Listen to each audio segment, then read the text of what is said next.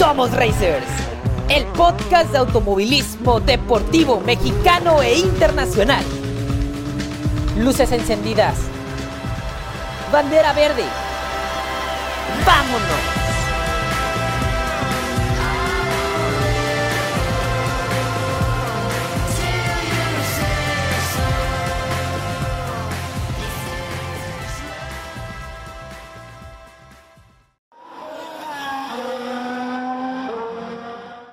La película Gol, que protagoniza el actor mexicano Kuno Becker, hay una frase que Glenn, cazatalentos del Newcastle United en el filme, le dice al señor Doran, entrenador del club. Veo a miles de muchachos esforzarse y dejarlo todo en la cancha. Hay quienes se rompen en pedazos por lograr sus sueños. Pero entonces surge uno que destaca, que hace las cosas diferentes, que brilla. A lo largo de la historia del automovilismo deportivo en nuestro país han aparecido nombres que hoy son inolvidables, que aun cuando pasen los años se seguirá hablando de ellos por sus hazañas y logros en la pista. Ricardo Rodríguez deslumbró al mismísimo Enzo Ferrari. Pedro Rodríguez conquistó Europa por su habilidad al volante y para manejar en condiciones extremas de lluvia y de noche. Moisés Solana fue considerado el piloto más rápido de su época. Héctor Alonso Rebaque creó el único equipo de Fórmula 1 con sede en México. Adrián Fernández irrumpió en la escena internacional de las carreras de autos y a los mexicanos que seguimos el deporte nos hizo vibrar y soñar con sus victorias y grandes logros en Chamcar.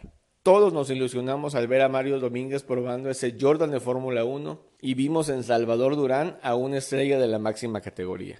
Hoy Sergio Pérez nos tiene a millones emocionados, ilusionados felices por lo que está logrando en la categoría del deporte motor. Y con un equipo top, rompiendo récords para un piloto mexicano y colocándose, en números, como el mejor de la historia. Pero después de Checo Pérez, ¿quién? ¿Se han puesto a pensar en eso?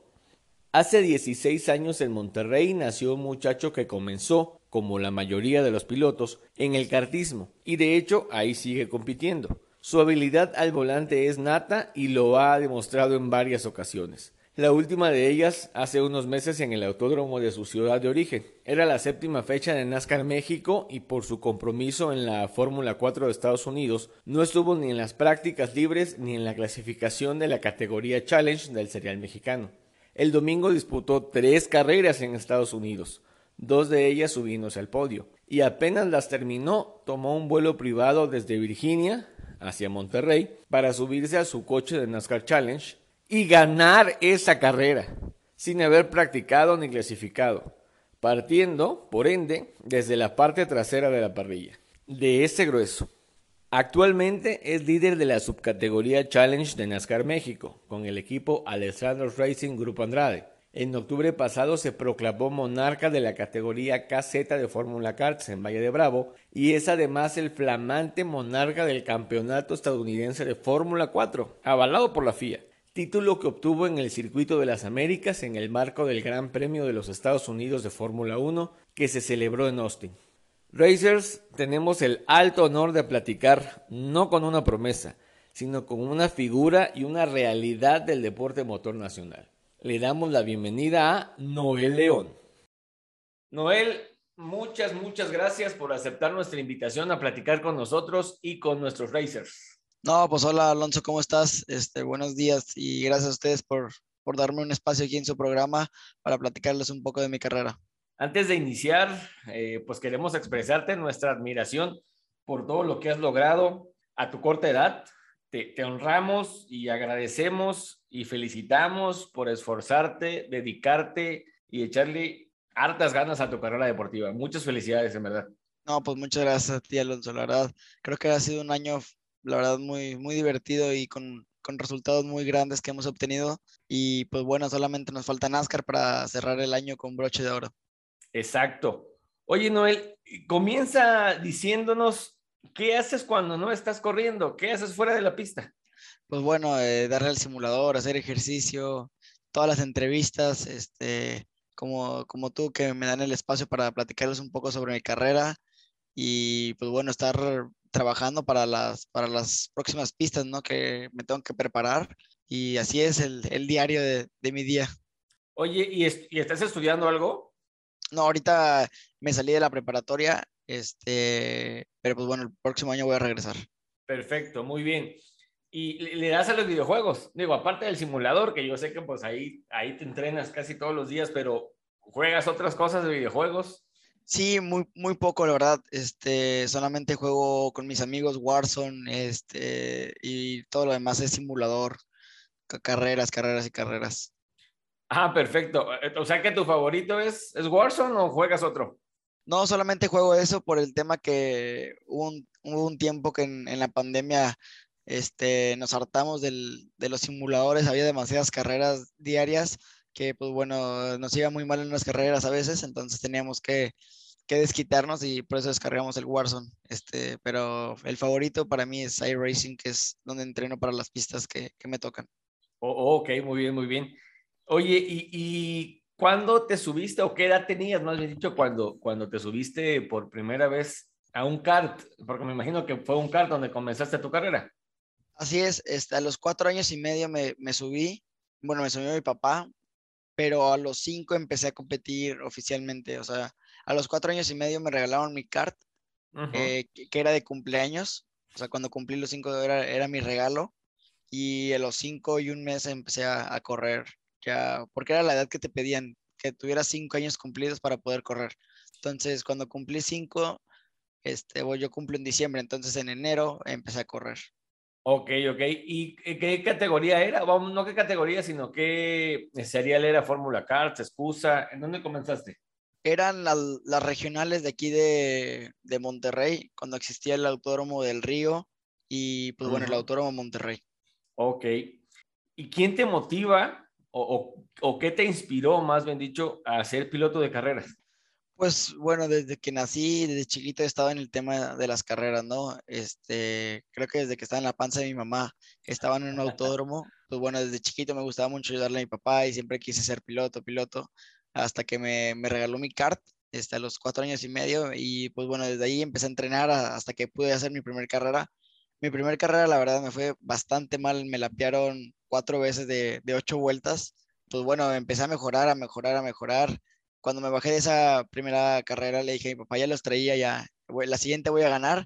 Me dijo mi papá, no, hombre, te lapearon cuatro veces. Le dije, no, no, no, no te preocupes, la próxima carrera voy a ganar. Y pues bueno, al final del año empecé, hice mi primera victoria en la categoría.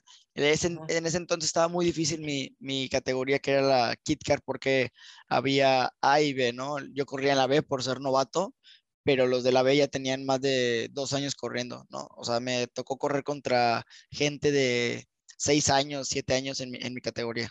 Ok, o sea, estabas, digamos que eras el más chiquito de la categoría.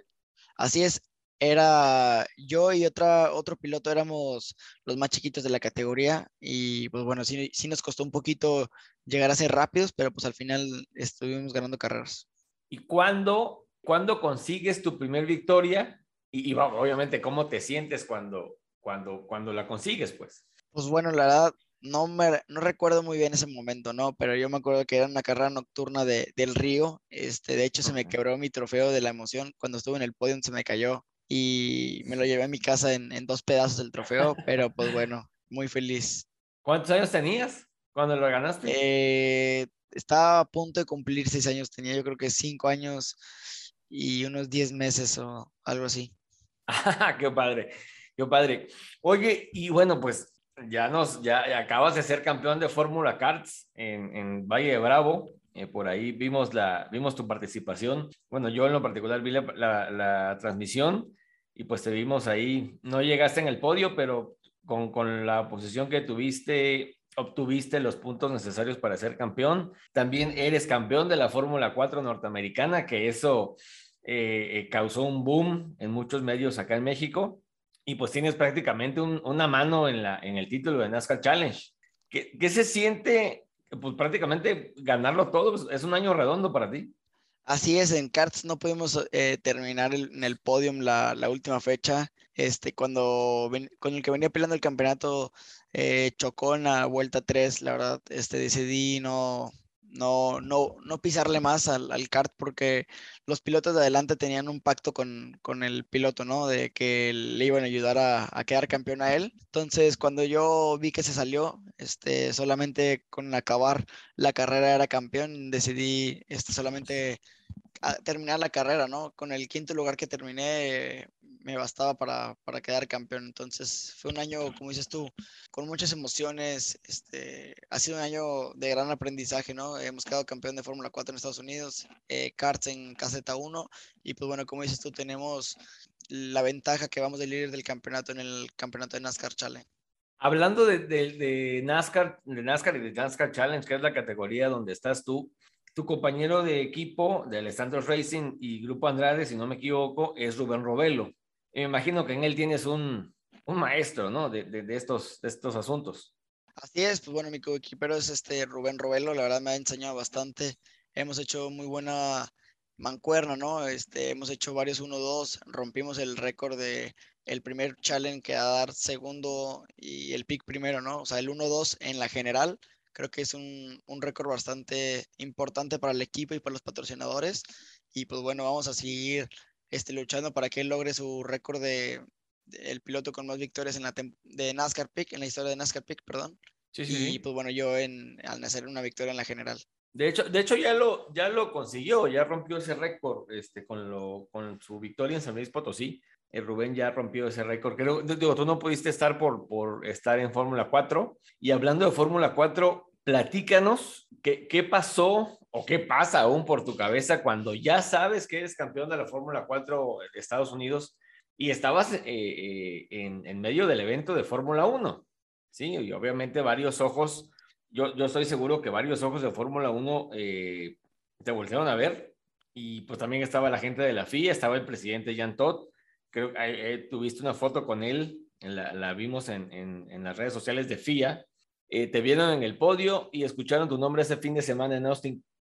¿Qué pasa por tu cabeza o qué pasó por tu cabeza en ese momento cuando ya eres campeón de la Fórmula 4 norteamericana?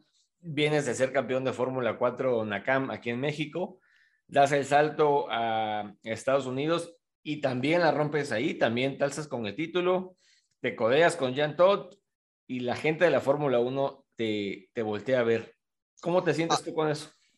Así es, este es un, es un evento, la verdad, bastante padre, bastante emocionante correr ahí, ¿no? Cuando sales a la pista por primera vez y ves todas las gradas llenas, dices, jamás las he visto así como en una carrera de, de Fórmula 4, ¿no? Solamente la, la, voy a ver en, cuando esté corriendo con Fórmula 1, ¿no? Este es, es un evento muy importante, ¿no? Como dices tú, estuvimos con el presidente de la FIA, este, quedamos en las dos carreras en podium, este, uh -huh. era lo que, lo que necesitábamos para quedar campeones. Creo que teníamos el potencial para poder llevarnos una victoria, pero era muy arriesgado, ¿no? El piloto que iba este, peleando la, la, primera posición no tenía que perder nada, entonces él era, para él era todo nada eh, ganar la carrera, entonces nosotros con un segundo lugar nos bastaba para, para quedar campeones, este, corrimos muy inteligentes, la verdad, todo el equipo hizo un gran trabajo toda la temporada eh, y pues bueno, somos campeones de Fórmula 4 en Estados Unidos y pues bueno, también de México el año pasado.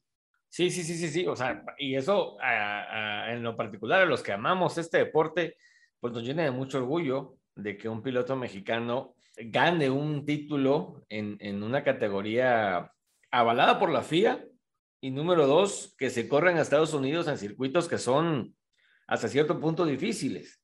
¿Sí? Son un poquito más rústicos que los de Fórmula 1. Por ejemplo, bueno, en este caso, eh, corriste en Road Atlanta, corriste, creo, si no me acuerdo, en el, Virginia Raceway y te tocó también correr en Austin, que tiene más especificaciones para Fórmula 1 y que es un, eh, obviamente, el asfalto es de mayor calidad, eh, la configuración obviamente para ti es, es no, no, sé si habías corrido en Austin anteriormente, pero puede, podría ser nueva para ti y ganas el campeonato. La, pregunta que viene a esto es que si hoy, hoy te hablan por teléfono y te dicen de cualquier categoría, te dicen, oye Noel, ¿en dónde te gustaría correr? ¿Qué categoría internacional te gustaría correr? Sí, como dices tú, hemos estado corriendo en, en circuitos, la verdad, bastante importantes. Corrimos Road Atlanta, Road America, Mid Ohio, Brainer, eh, Virginia y pues bueno, la última que fue Cota, ¿no? La verdad, para mí la, la más divertida fue Road America, es, es una pista increíble, la verdad. Eh, no, cumple con ciertas especificaciones de la FIA, pero pues bueno, la verdad es increíble manejarla ahí en Road America. Eh, la verdad me gustó bastante, pero creo que para el Fórmula 4 es demasiada pista, encuentra los límites muy fáciles por el tema que no vas con tanta velocidad, ¿no? Entonces creo que es una pista un poco fácil para el coche que, que llevábamos, pero sin duda con un coche con un poco más de potencia eh, se vuelve difícil como las demás. Y como dices tú, este, hemos estado planeando el, el próximo año con, con, mucha cabeza. Queremos eh, correr el campeonato de USF 2000 en Estados Unidos en el programa de Road to Indy. Lo que tiene Estados Unidos es que tiene unas ciertas becas para los campeones de cada categoría, entonces eso te ayuda a seguir subiendo de categoría un poco más fácil por la beca que te da la serie. Ok, ok, entonces tu tirada es Indy Likes para el próximo año. O sea, vamos, está eh, USF 2000, que es digamos que la antesala de IndyCar, si no me equivoco. Y luego, ¿quisieras dar el salto a Indy Likes? Así es, es la idea. Eh, de USF sigue Indy Pro y luego de Indy Pro sigue Indy Lights y luego IndyCar, ¿no? Cada, si quedas campeón, eh, te dan la beca para que puedas correr, seguir corriendo en el campeonato, pero en una categoría más arriba. El equipo con el que corrí este año de Fórmula 4, que se llama D4 Racing, eh, quedó campeón en USF 2000. Entonces, si logramos hacer la temporada, este, vamos a estar con el equipo correcto y con las personas correctas. Entonces, tenemos que trabajar para, para poder conseguirlo y seguir echando ganas como lo echamos este año. Perfecto, Noel. ¿Y hasta dónde quieres llegar tú? O sea, tú, tú como piloto, independientemente de la categoría en la que corras. Hasta lo más alto que se pueda, ¿no? Este, por mí que fuera Fórmula 1, todo lo que quieras, pero pues bueno, ahorita por el tema que estamos viviendo, este, vamos a enfocarnos más por el camino de IndyCar. Siempre me han gustado los óvalos, los circuitos, entonces creo que es una categoría que, que, que me gusta mucho, ¿no? Correr en óvalos y circuitos. Muy bien. Ahora, ahora te quiero preguntar algo que normalmente le preguntamos a nuestros entrevistados. ¿A qué piloto admiras, sea nacional o internacional, y por qué lo admiras? Pues a todos los que tengo contacto con ellos, ¿no? Que es Patricio Howard, eh, Daniel Suárez, eh, Checo, me han ayudado bastante en mi carrera, ¿no? Mi papá trabajó con ellos cuando estaban chiquitos y pues bueno, este, yo entreno con ellos cuando ellos tienen la oportunidad de venir a, Monterrey a, entrenar para prepararse para su siguiente temporada. De hecho, en un mes más o menos este, vamos a estar volviendo a entrenar aquí en la pista de Santiago Racing Track con Pato, con Dani y pues bueno, sin duda son bastante divertidas las, las carreritas que hacemos. Y pues bueno, ellos eh, la verdad me han ayudado bastante, ¿no? Como te lo comentaba, los admiro bastante, creo que me han dicho que lo más importante es que sigamos con los pies en la tierra para poder seguir triunfando y pues bueno, es lo que hemos estado haciendo y vamos a seguir para adelante. Perfecto. Y ahora nos, platicabas de que, que, tus planes para 2022 es IOC 2000 con miras a Indy Pro, pero ¿vas a seguir en NASCAR Challenge? No, 100% sería correr en, en Estados Unidos. Este, nos enfocaríamos en USF 2000 el próximo año con Alessandros. Este, vamos a seguir trabajando juntos y pues bueno, vamos a, a trabajar para que salga eh, todo bien para poder hacerlo como se debe. Ok, perfecto. Entonces, eh, llegaríamos, ganas NASCAR Challenge este año, que digo, yo, yo te veo campeón este año NASCAR Challenge te vi correr, eh, te, vi correr en, en Querétaro y, y, o sea, remontaste muchas posiciones. No, no se había implementado todavía lo de la clasificación para esta temporada, sino que más carreras más adelante se implementó. Fue, creo que por parrilla invertida, esa vez la salida, y sí te vi remontar muchas posiciones. Te puse mucha atención en, tu coche con la franja amarilla, que es la que identifica los coches de Challenge. Y sí remontaste bastante y, y dije, o sea, había escuchado de ti, pero no te había visto correr ni en tele ni en vivo. Hasta que te vi en Querétaro y dije, wow, o sea, este chavo, mis respetos. Entonces, eh, dejas de, vamos, ganas el campeonato NASCAR Challenge y para el próximo año te concentras totalmente en la categoría norteamericana, ¿no? Así es, es el plan que tenemos con Alessandro Racing. Eh, seguir este, peleando por el título de NASCAR Challenge. Si todo sale bien, quedar campeones y, y, bueno, irnos a Estados Unidos a correr 100% USF 2000. Maravilloso. Oye, Noel, ¿y cómo te encontramos en redes sociales? En Instagram me pueden encontrar como Noel León 9, todo pegado en minúsculas, y en Facebook en mi página está como Noel León 19. Maravilloso. A ver, y antes de despedirnos, nos gustaría que le dejaras un mensaje a esos niños y chavos que van comenzando su carrera como pilotos en el kartismo o en otras categorías. ¿Qué les dices a ellos?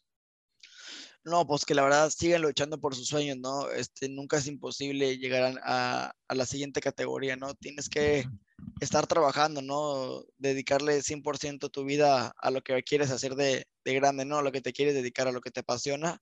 Eh, sigan luchando y pues bueno, si le ponen todo su desempeño, créeme que, que van a llegar las personas correctas y van a estar con las personas correctas para poder hacerlo en grande. ¿Qué te ha enseñado a ti el automovilismo, personalmente y profesionalmente?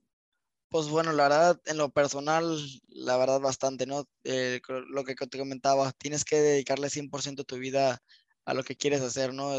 Esto no lo puedes hacer a medias, tienes que estar muy dedicado, muy concentrado en las cosas que vas a hacer, vas a demasiada, o sea, muy, mucha velocidad en, en las pistas, ¿no? No puedes estar desconcentrado, no puedes estar haciendo cosas que no debes eh, a esa velocidad, ¿no? Tienes que estar 100% en lo que estás, eh, arriba de tu coche, 100% concentrado porque una cosa que te salga mal te puede terminar muy mal.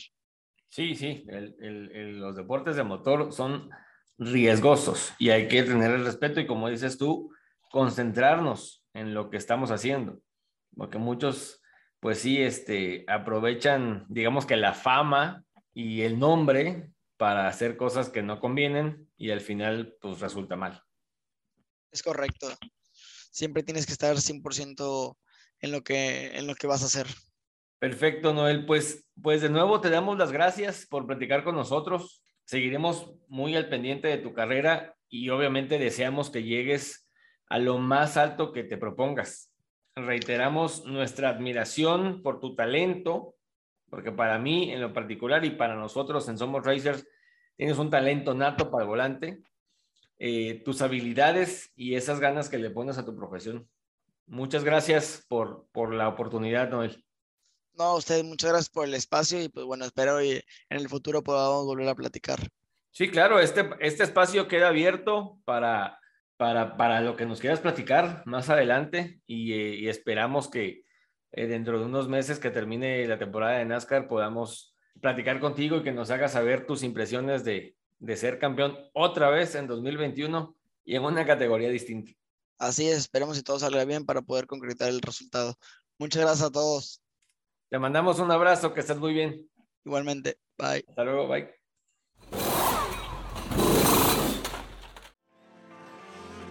Copa Noti Auto.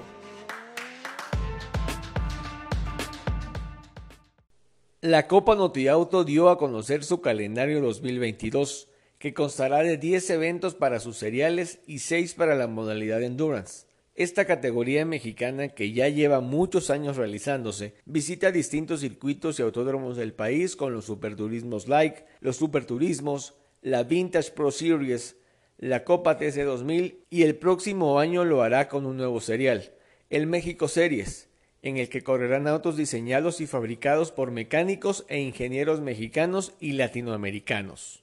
La primera cita del Endurance será el sábado 26 de marzo en el Autódromo de Querétaro, donde se disputarán las cuatro horas de Querétaro. Casi dos meses después, el 21 de mayo, la competencia se traslada al Autódromo Hermanos Rodríguez, en el que se correrán los 400 kilómetros del AHR. Luego, los días 25 y 26 de junio, habrá una doble fecha en el Autódromo Miguel Abet de Puebla, con las 12 horas de Puebla.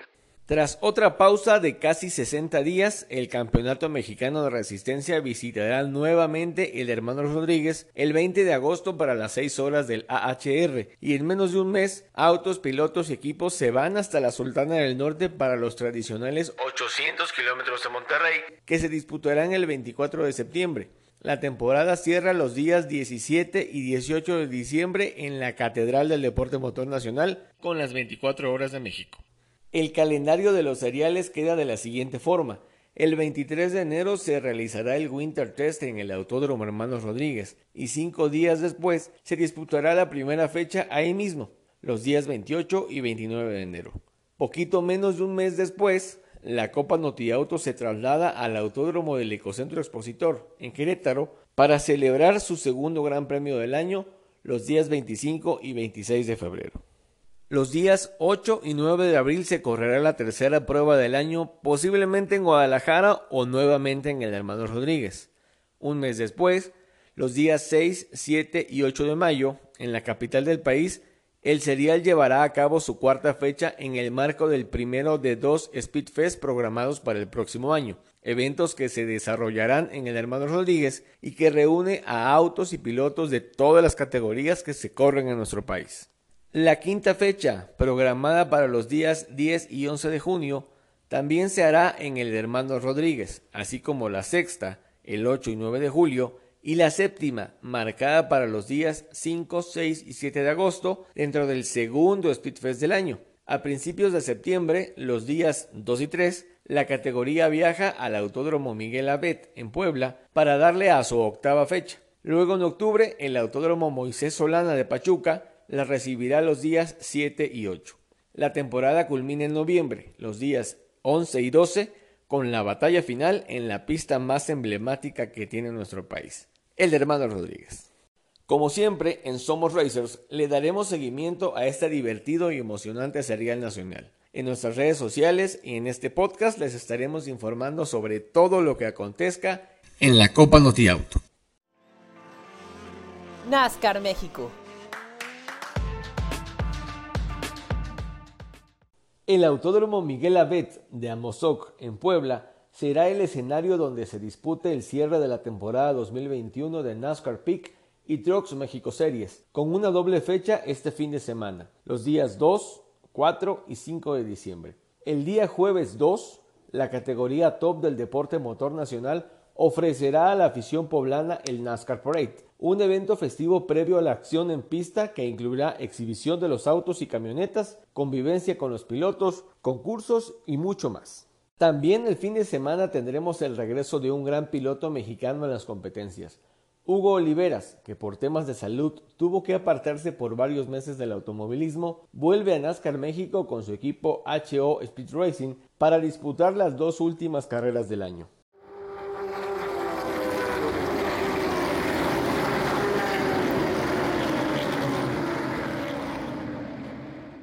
El sábado por la mañana los stocks y las trucks saldrán a pista a las primeras prácticas.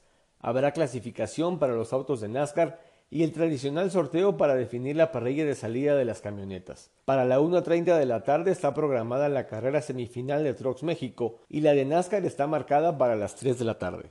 El domingo en el trazado poblano solo habrá carreras y ahí conoceremos a los campeones de NASCAR Peak, NASCAR Challenge y Mikel Trucks, una vez finalizada la doceva prueba de calendario. Como ya es costumbre, las primeras en saltar a escena serán las camionetas de Trucks México, cuyo líder es Giancarlo Becchi, que con la victoria se proclamaría campeón 2021. Lo siguen Jorge de la Parra, que intentará arrebatarle a Becky el título, y Federico Gutiérrez en el top 3 de la general. Más tarde toca turno a NASCAR Peak y NASCAR Challenge correr juntos la última prueba de este año, que promete estar más que buenísima, pues seguramente viviremos una intensa batalla entre los líderes del campeonato, Salvador de Alba Jr. y Rubén García Jr.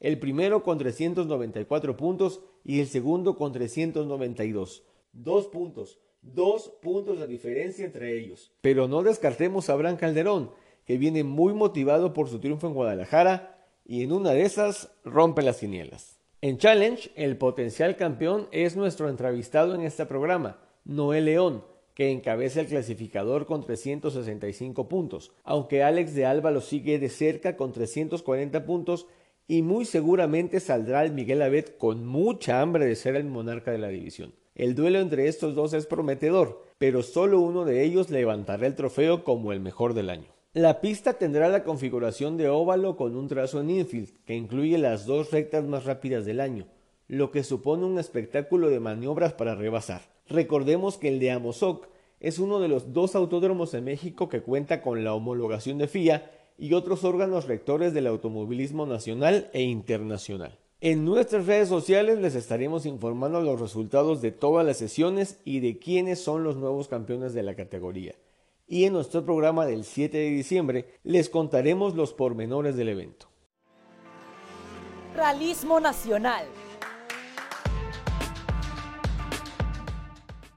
Ricardo Cordero y Marco Hernández reafirmaron por qué son los monarcas del Campeonato Nacional de Rally. Al obtener el pasado fin de semana la victoria en el Rally Montañas, celebrado en Tapalpa, Jalisco. La dupla del equipo GHR Motorsports dominó prácticamente todas las etapas de la prueba para triunfar en suelo tapatío.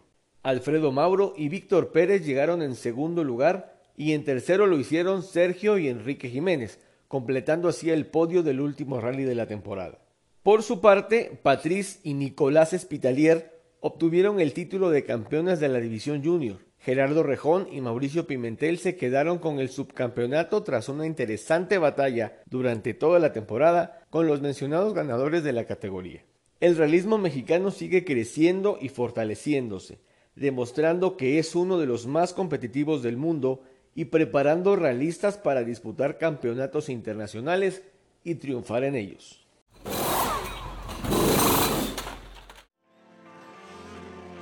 Fórmula 1. Se ha ido el último y mejor garajista de la Fórmula 1. Sir Frank Williams falleció el domingo rodeado de sus hijos, nietos y demás familiares en un hospital de Inglaterra pero su leyenda comenzó hace más de 50 años en una covacha manchada de aceite con fierros, herramientas por todas partes y piezas de otros autos para armar el primero de sus coches de carreras. Su primer equipo se llamó Frank Williams Racing Cars, con el que compitió en Fórmula 3 y luego en Fórmula 2. Gracias a sus éxitos en la pista, en 1969 asciende a Fórmula 1 usando un Brabham de segunda mano, que como pudo desarrolló y lo puso a correr en la máxima categoría, subiéndose al podio en Mónaco y Estados Unidos con el entrañable Pierre Courage, que murió en 1970 durante el Gran Premio de los Países Bajos. Este golpe afectó mucho al equipo y al mismo Frank, pero no mermó sus ánimos de convertirse en parte de la historia de la Fórmula 1 y del automovilismo deportivo mundial. En 1977, con un fuerte empuje económico de patrocinadores saudíes, funda Williams Grand Prix Engineering, que durante la década de los 80s y 90s nos regaló una de las etapas más gloriosas del Gran Circo, sentando a pilotos de alto calibre como Alan Jones, con quien consigue su primero de nueve títulos de constructores. Además de Alan Jones, los otros campeones mundiales de pilotos que corrieron para el equipo que fundó Sir Frank Williams fueron Keke Rosberg, Nigel Mansell, Nelson Piquet, Alan Prost, Damon Hill, Jacques Villeneuve y el icónico Ayrton Senna da Silva. La vida de Sir Frank se enfrentó muchas veces a la muerte. Primero fue Courage, luego él mismo tras su accidente minutos después de salir del circuito de Paul Ricard en Francia, que desafortunadamente lo sentó en una silla de ruedas por el resto de su vida. En 1994 perdió a Senna en Imola, cosa que, según sus propias palabras, nunca se perdonó y en 2013 a la mujer de su vida, Virginia. De todas ellas se repuso y siguió adelante trabajando en lo que más le apasionaba, las carreras de autos. Frank Williams revolucionó la Fórmula 1 y el deporte motor en general. Aportó millones de ideas para mejorar el rendimiento de los autos y la seguridad de los mismos. Reinó en la era turbo y le dio otra visión a la categoría.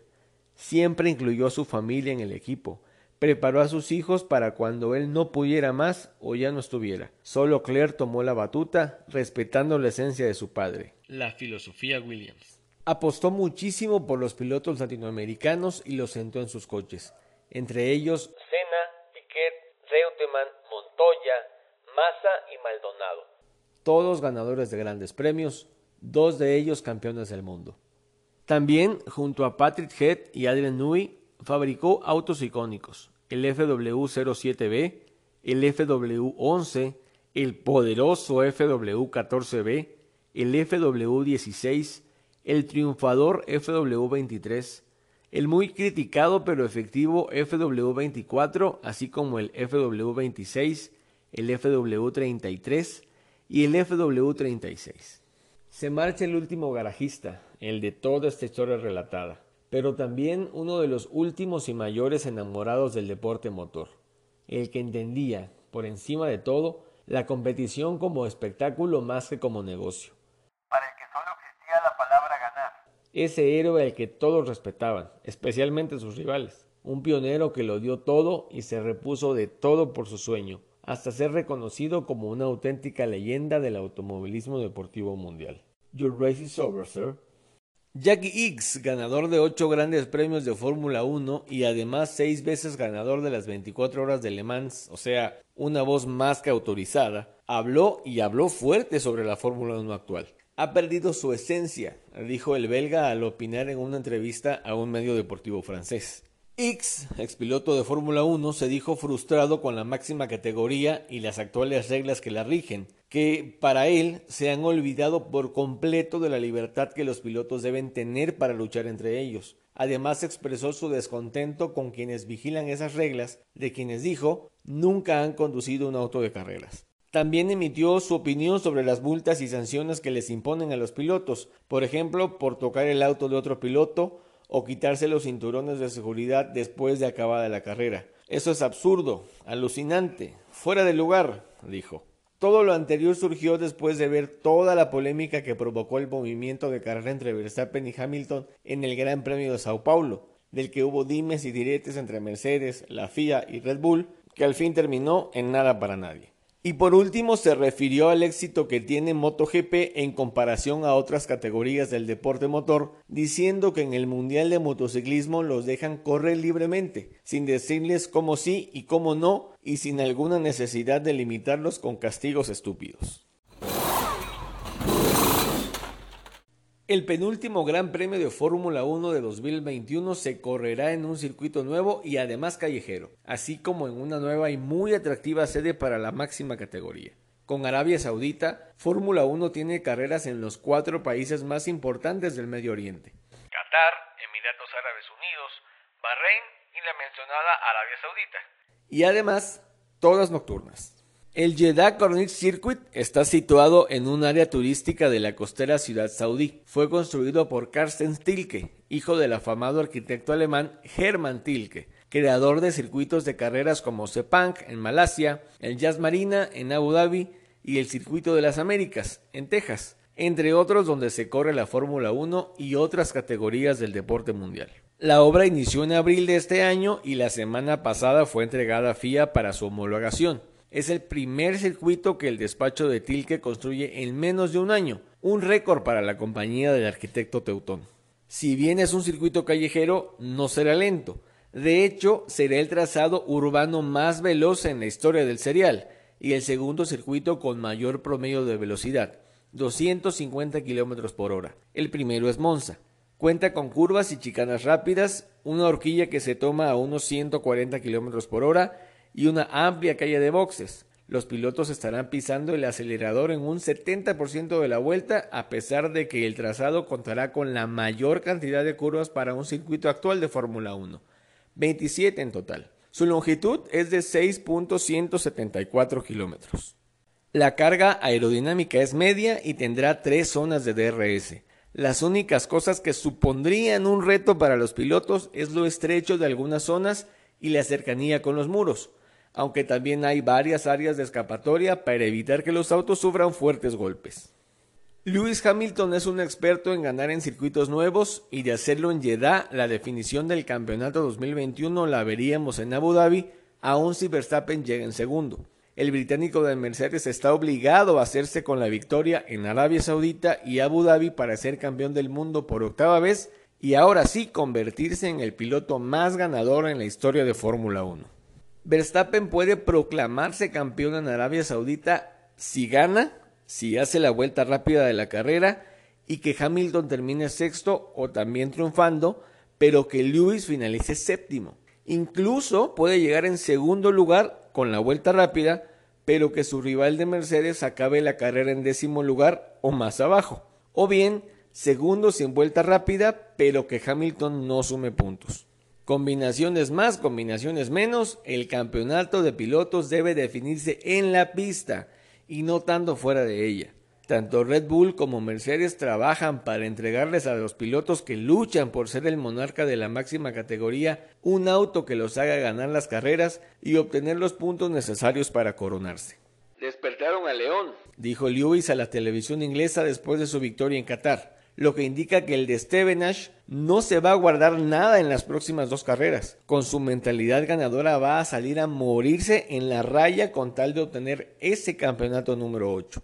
Max es más un felino silencioso en posición de atacar, sin hablar tanto. El neerlandés sabe que Arabia es clave en sus aspiraciones para conseguir su primer campeonato mundial y puede que ahí ejecute ese ataque que noquearía las posibilidades de Hamilton.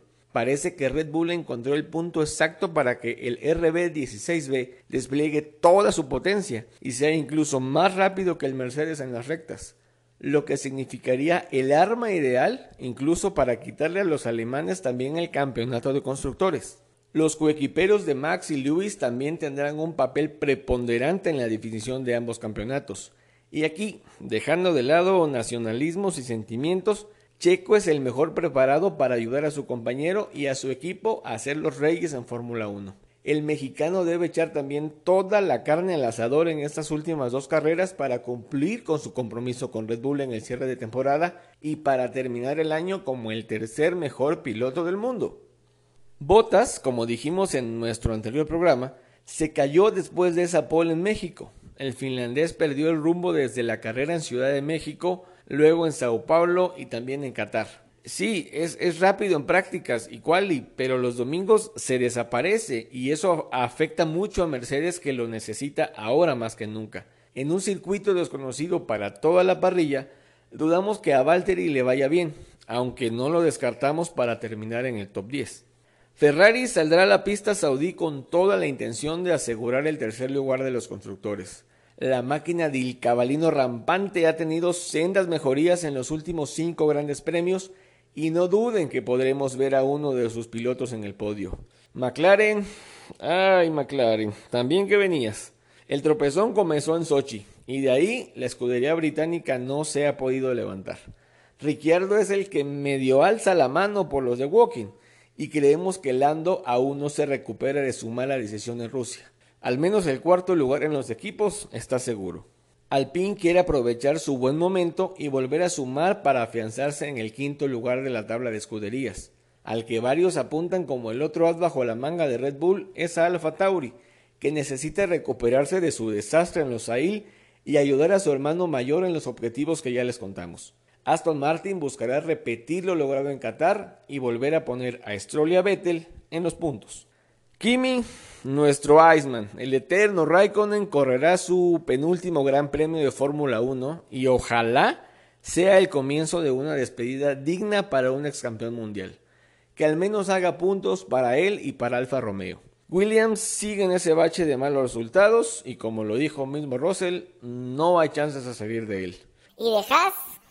¿Qué decimos de Haas? Los horarios para este lado del mundo serán bastante decentes. En hora mexicana, las prácticas libres 1 serán el viernes 3 a las 7.30 de la mañana. Las segundas serán a las 11. El sábado, el tercer entrenamiento será a las 8 de la mañana y la cual será a las 11. El domingo, la previa de la carrera inicia a las 10.30 de la mañana y las luces del semáforo se apagan una hora después, o sea, a las 11.30. Recordemos que este gran premio se disputará en la noche árabe. Veremos pues cuántos cueros salen de las correas de Mercedes y Red Bull el fin de semana. Y no se pierdan en nuestro programa del 7 de diciembre nuestro particular análisis del Gran Premio de Arabia Saudita. Este fue nuestro décimo y último programa de nuestra primera temporada. De verdad, millones de gracias a todos los que nos han estado escuchando durante todo este tiempo. Pero no paramos, Somos Racers sigue y ahora se expande a nuevas plataformas. A partir del 7 de diciembre ya podrán escucharnos en Google Podcast y Apple Podcast, además de Spotify y iHeartRadio. En nuestras redes sociales les compartiremos los links para que accedan y nos escuchen. Tendremos más entrevistas con pilotos, expilotos y gente involucrada en el deporte motor mexicano e internacional, además de información, opiniones y análisis de todas las categorías que se corren en nuestro país y el planeta. Recuerden compartir este podcast con sus conocidos, amigos y otros fanáticos del automovilismo. No olviden que estamos en Twitter y TikTok como arroba somos racers y en Instagram como racingnews.ap. Abrazo de P1 para todos ustedes. Somos Racers.